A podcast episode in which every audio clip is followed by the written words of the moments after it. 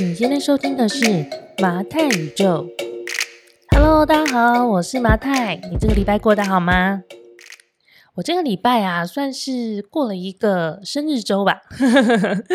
那为什么说是生日周呢？是因为当然就是长大之后，好像就是对于生日这个概念呢，会比较宽泛一点。那再来呢，就是我其实会固定的利用生日的时间。呃，来做一些盘点，生活上的盘点，就是包括财务上啊，还有一些计划上的一些盘点哦。那在这个盘点的过程里面呢，有一天我就突然很有感而发的跟 Tody 说：“诶，你有没有发现，我们年纪越大，越能够坚持一些事情啊？因为我其实算是那种。”非常三分钟热度的人，然后我记得从小去算命的时候，那 个算命老师就跟我妈说：“哦，这个小女生很聪明，可是她常常就是很容易放弃，所以她呃事情可能都会做得不错，但没有办法做到很好。”这样，从小就是被算命老师从命盘中预言了这样的结果。但我其实一直以来，其实我。每次从我的自己的生活里去验证这个算命老师说的话的时候，我有点被自我说服，就觉得说，哎，我好像真的是这样子的人呢。我好像没做什么事情能够坚持的，通常就是做到一定程度，觉得，尤其是年纪比较轻的时候，会觉得，哎，我好像会了，然后就会觉得，哦，OK 啊，那就这件事情就过了吧，我就往下一件事情迈进了。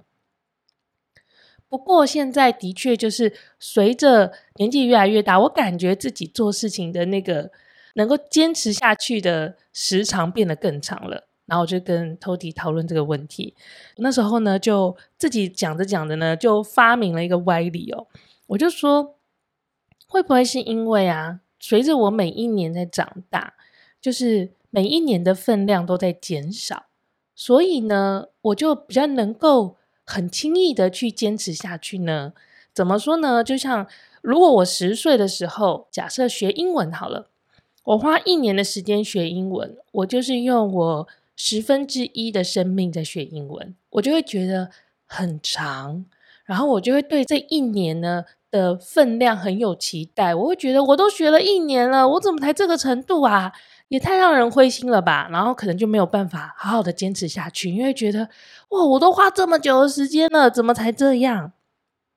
可是如果到我三十岁的时候，我再来学一个另外一个国家的语言，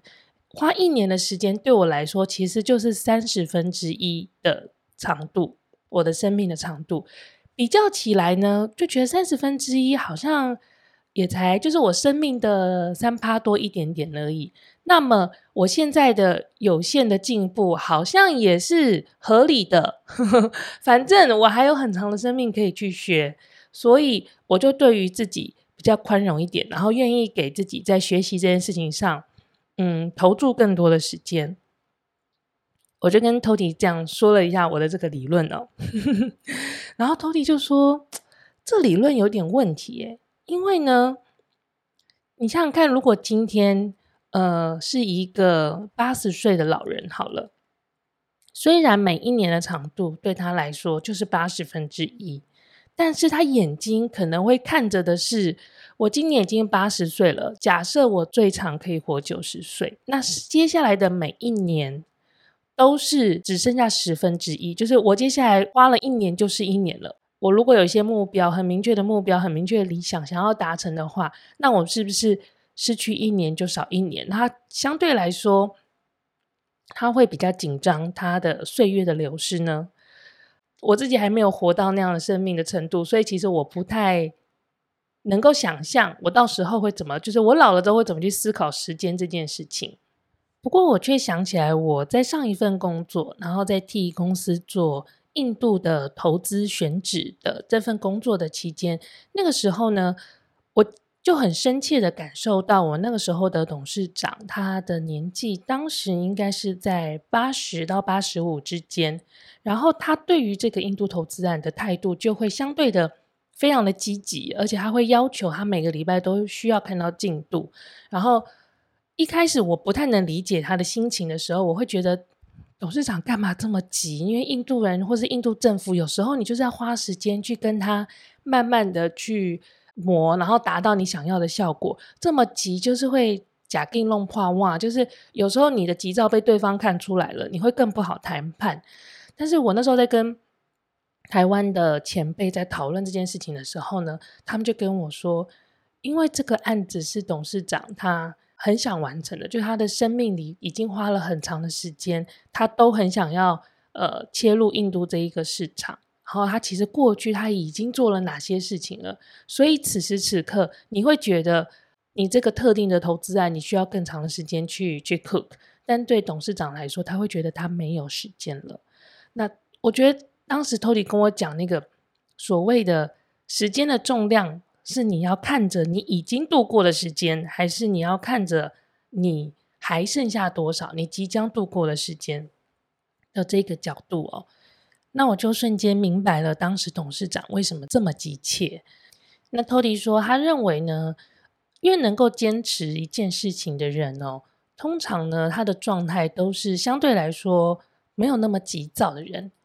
所谓的没有那么急躁呢，就是他不会要马上看到成果。如果没有马上看到成果，他就会很想要放弃，然后立刻呃跳到另外一个决定里，因为他的心其实是。没有办法稳定下来的，他需要有很多的正面的反应的刺激来，呃，让他可以维持下去哦。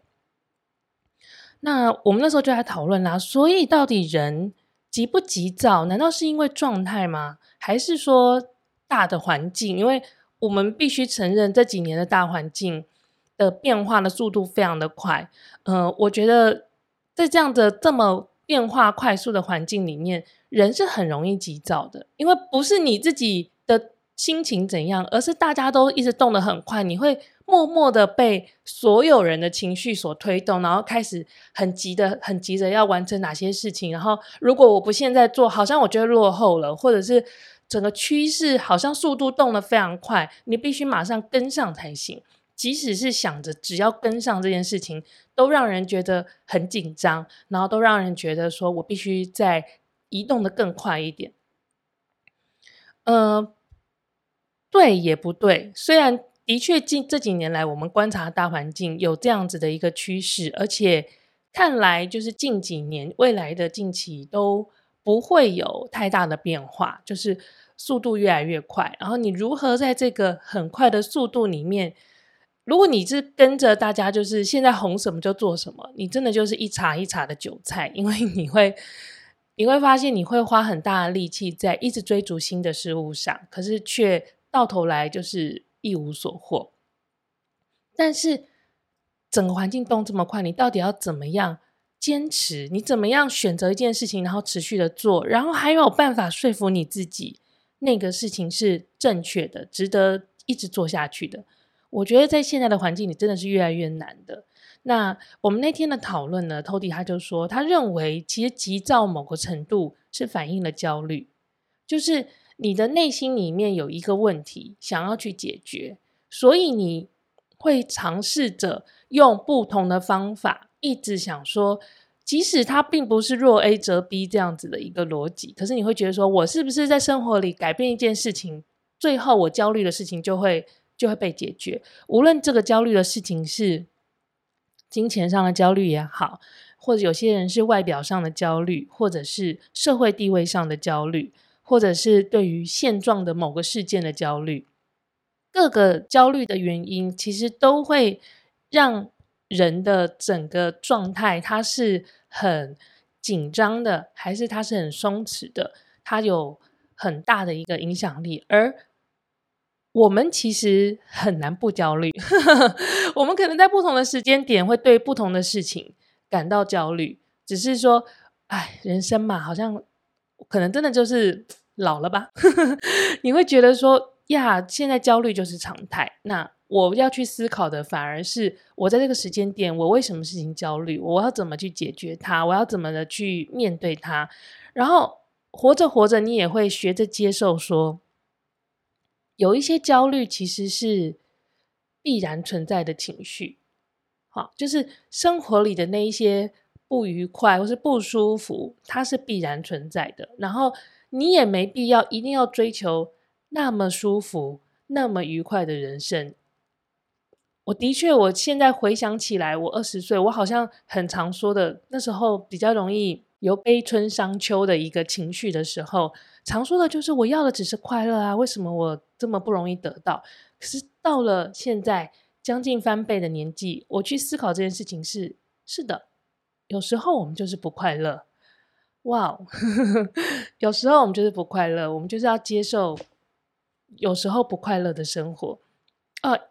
可能再年轻一点，我不能够理解，但现在我好像觉得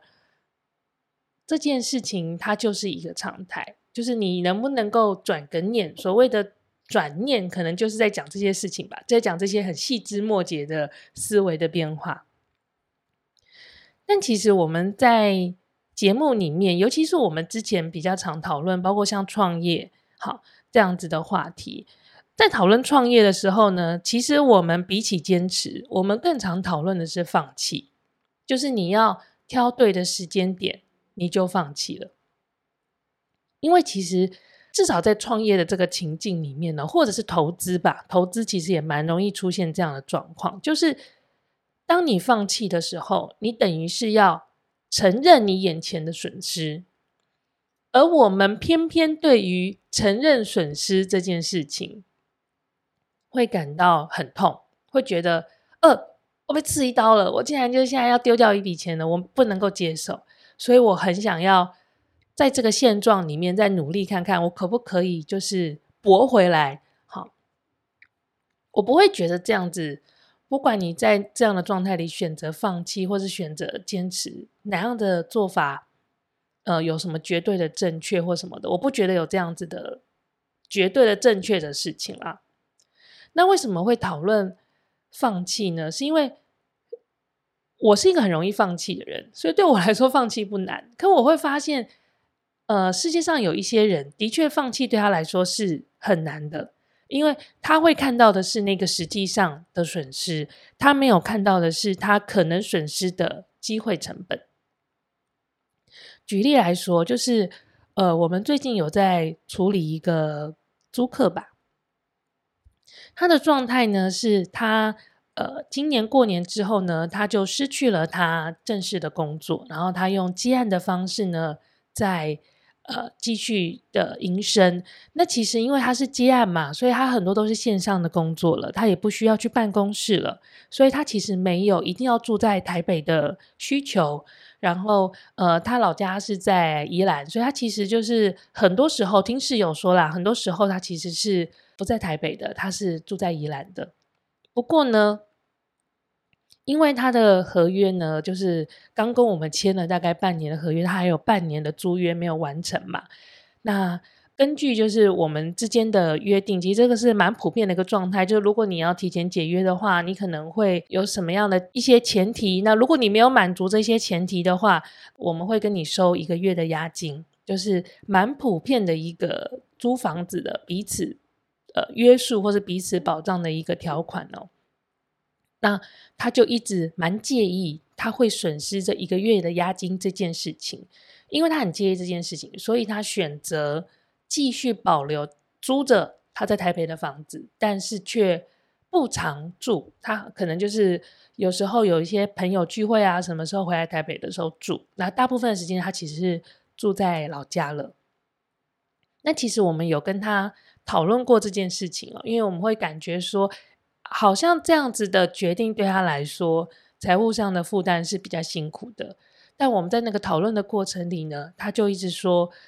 可是我如果我现在就是提前退租的话，我就会损失那一个月的押金。那我不想要损失那一个月的押金，所以我决定继续保留这个房子。我不知道大家有没有理解这中间就是隐藏的一个机会成本哦，就是他选择了。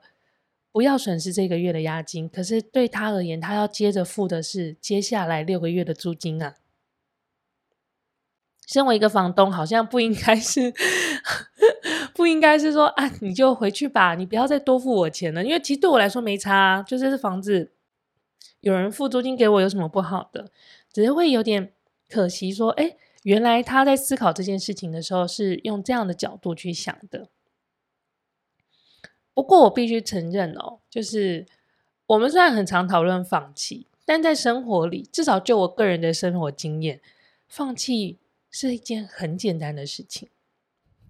怎么说呢？我不知道，记得前几年大家很流行在讲说，哦，你只要持续做一件事情二十一天，你就会养成一个好的习惯。比方说，你只要连续早起二十一天，接下来你就会非常习惯早起这件事情了。所以就有很多的脸书社团啊，或是我记得我以前在上海工作的时候，在微信里面也有很多这样子的社团。比方说，连续二十一天，呃，早起打卡。连续二十一天，呃，做瑜伽；连续二十一天慢跑；连续二十一天重训，等等等等的，就是它就是会组成一个小组织，然后反正大家每天就回报，然后我们就是达成二十一天这样的一个里程碑，就代表我们养成一个好习惯了。嗯，去年的我会非常买单这样子的理论，因为我去年也做了，就是包括。运动啊，或是一些生活形态上的调整，然后我觉得这是一个很好的一个阶段性的目标吧，就是二十一天，你能够连续做二十一天的话，其实就有勇气连续一个月。然后你只要开始可以连续一个月，连续两个月，连续三个月，我觉得都不是太难的事情哦。在大部分你状态稳定的时候啦，但是呢，即使一个习惯你连续了。假设半年好了，一百八十天、两百天，我说真的，你要破坏它，也只需要一两天的时间。你连续半年，你都每天早上六点起床，然后突然就是过了这半年之后，开始到了冬天了，早上开始变得比较冷了。你想着就是，我是不是可以赖一次床？你只要允许自己破坏这个 routine 一次、两次，你就会享受到。那个破坏好习惯，对，好习惯会带来你一些好处。可是呢，其实破坏一个好习惯，也会带给你一些一些愉悦。尤其是你破坏自己规则的那种背后隐藏的那一种，哦，我偷偷犯规了的那种愉悦，很可怕。这个东西其实很快乐。怎么会这样呢？所以其实二十一天养成的好习惯，或是你已经养成了一个半年、两年、三年的习惯，当你今天要破坏它的时候，其实你只需要很短的时间就会破坏它了。好，所以这样听起来，放弃真的很容易啊。坚持到底有什么道理呢？到底为什么我们需要？认为坚持是一个很好的品质，然后我们会在生活里想要有所坚持呢。然后我就跟 Tody 讨论说：“哎，你这几年你有坚持做什么事情吗？然后你为什么有办法坚持做？很有趣。”他就说他觉得他能够坚持录 Podcast，还有像现在就是每个礼拜做 YT 的产出，他觉得这个是他这些年来。坚持的最好的事情，对。虽然做节目的这一路以来，呃，还是会遇到很多那种觉得好像撑不下去了，很想要放弃的那一些时间点，但不知道为什么，就是会有一股动力的，还是在时间内把所有的任务完成哦。那我就问 Tody 说：“那你的动力是什么？”因为，嗯、有一些时间他真的蛮不容易的，尤其是那种录到凌晨，就是。他就是觉得自己说的不好，或者这个主题不好，然后录到凌晨了，然后我们临时决定换一个主题，然后从拟稿开始要从全部重新再来的时候，我觉得那非常的需要意志力把它贯彻下去。他就说，对他来说最好的激励呢，其实就是大家的留言。这听起来好像是一个情了，可是我。我相信对他来说这是非常重要，因为对我来说我是完全不同类型的人哦。毕竟金牛座嘛，对我来说，我觉得最好的激励是数据，所以我会比较关注数据，然后我会拿数据跟他讨论。可是对 Tody 来说，他会觉得每一则留言，无论字数，其实大家愿意跟他有一点回馈，肯定他说你这一集说得很好，或是这一集对我来说很有帮助。或者是针对他讨论的话题，就算意见跟他不一致，然后提出来跟他讨论，他都觉得对他来说都是一个很大的鼓励。就是这是一个沟通的过程，我觉得这很重要是。这对我们来说，有时候我们说的一些观点或是想法吧，可能也会有盲点，就会透过了大家的回馈啊、留言啊、讨论啊，我们反而把我们的这个观点呢想得更清楚一点，然后凝聚成一个我们觉得更完善的一个说法，然后再去跟别人分享。我觉得这是一个很好的有来有往的过程哦。那对 Tody 来说，每一则留言就是一个很好的一个激励，所以其实能够坚持一件事情，很重要的应该就是。我们人要感受到一个很具体的好处，那个好处呢，可以是一则留言也好，那个好处呢，也有可能是包括像你去参加那些二十一天养成一个好习惯的这样的一些社团，他们到一个里程碑就会送你一个什么虚拟电子的小奖章，会让你觉得说哇，你好棒哦啊，就像那个。Apple Watch 上面，如果你连续运动的话，他就会说：哇，你连续七天，你都每一天有站十个小时、十二个小时，你好棒哦！还有这样子的一个，不是实际，不是那种直接送你一个礼物的那种奖励，可是他就是给你一个你看得到的奖励，你心里感觉被鼓舞的那种奖励。其实这真的非常重要，这些奖励的措施就会让人不断不断的愿意。再坚持一下下，再维持下去。所以，其实，在坚持更新 Podcast，还有像我们后来今年开始做 YouTube 影片之后，我可以理解，就是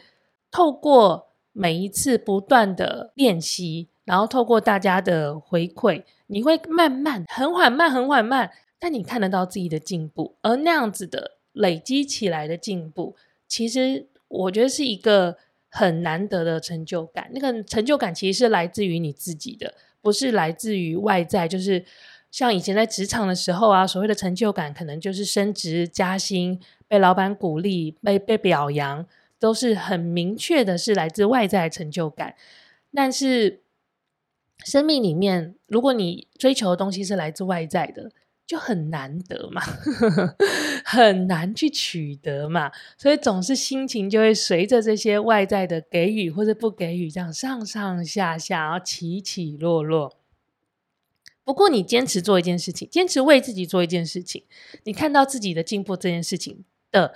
这个成就感，是你自己给可以给你自己的，我觉得就有办法。在生命里面去给你很多的小糖果，在路上一直发糖，然后你觉得说哇很甜蜜，会增加了很多甜蜜点。所以那天在跟 Tody 讨论这个他坚持做 Podcast 这件事情的时候，我就突然想到，我其实，在芭蕾舞教室也跟同学讨论过这件事，就是我们这些人都已经，当然教室里面有很年轻的十几岁、二十几岁的年轻的。我妹妹啦，但是也有像我们这种普遍大部分教室里面的人，其实都是三十几岁，然后四十几岁，然后有一些姐姐可能是五十几岁的姐姐，有一些甚至于是六十岁以上了，但都身材维持的非常的好。那我们这些跳芭蕾的大女生或是小女生，其实我们那天就在讨论说，为什么就是我。我们都这么年纪都这么长了，我们也知道自己上不了舞台。那我们每天很坚持在这边。如因为如果今天我只是为了要练身体，我可以去重训，我有其他各种方法，不同的方法。为什么我们今天选择每天不断的回到这个芭蕾舞教室？然后我们讨论出来的一个结论就是，因为到了这个年纪，你很难得可以看到。自己过一段时间就进步一点点，你很难得遇到这样的事情。我觉得重训或是运动其实是蛮普遍来说可以得到这样的成就感的一个来源哦。那可能在我们年纪小的时候，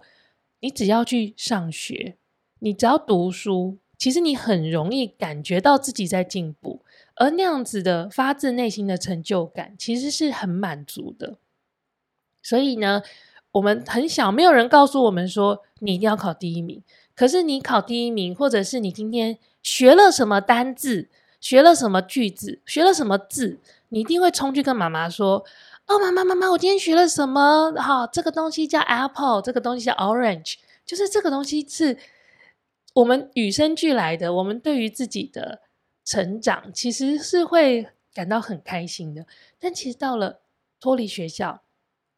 然后到了进入职场，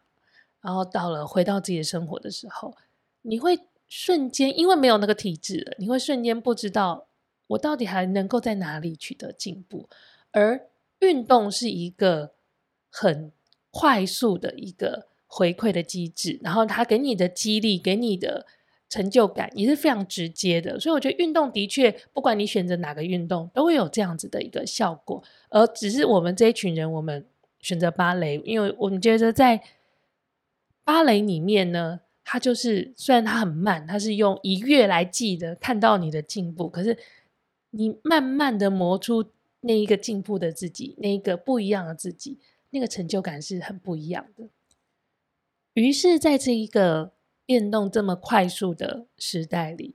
在这一个每一天好像都跟过去不太一样，然后那些不一样是我不能够控制，我不能够控制别人会怎么对我反应，我不能够控制整个局势会往哪里走，我甚至于不能够控制我的投资接下来它会去哪里，然后我的投资接下来它是不是会遭遇到一个什么大的事件，导致我的资产缩水。这一些所有外在的东西都是我不能控制的情况之下，在这样子变动的生活里，为自己坚持维持一项不变的习惯，然后在这个坚持里面，慢慢的去看到一直一直不一样的自己，一直一直进步的自己，然后看到自己慢慢变成跟一开始起点的你有些许不同。的自己，或许就是这些年来我们有办法在生活里坚持做一些事情，不是为了工作，不是为了获利，而只是为了从里面看到那一个不断进步的自己。愿大家都可以在生活里面找到值得坚持下去的事情。那我们今天的分享就到这边喽，我们下礼拜见，拜拜。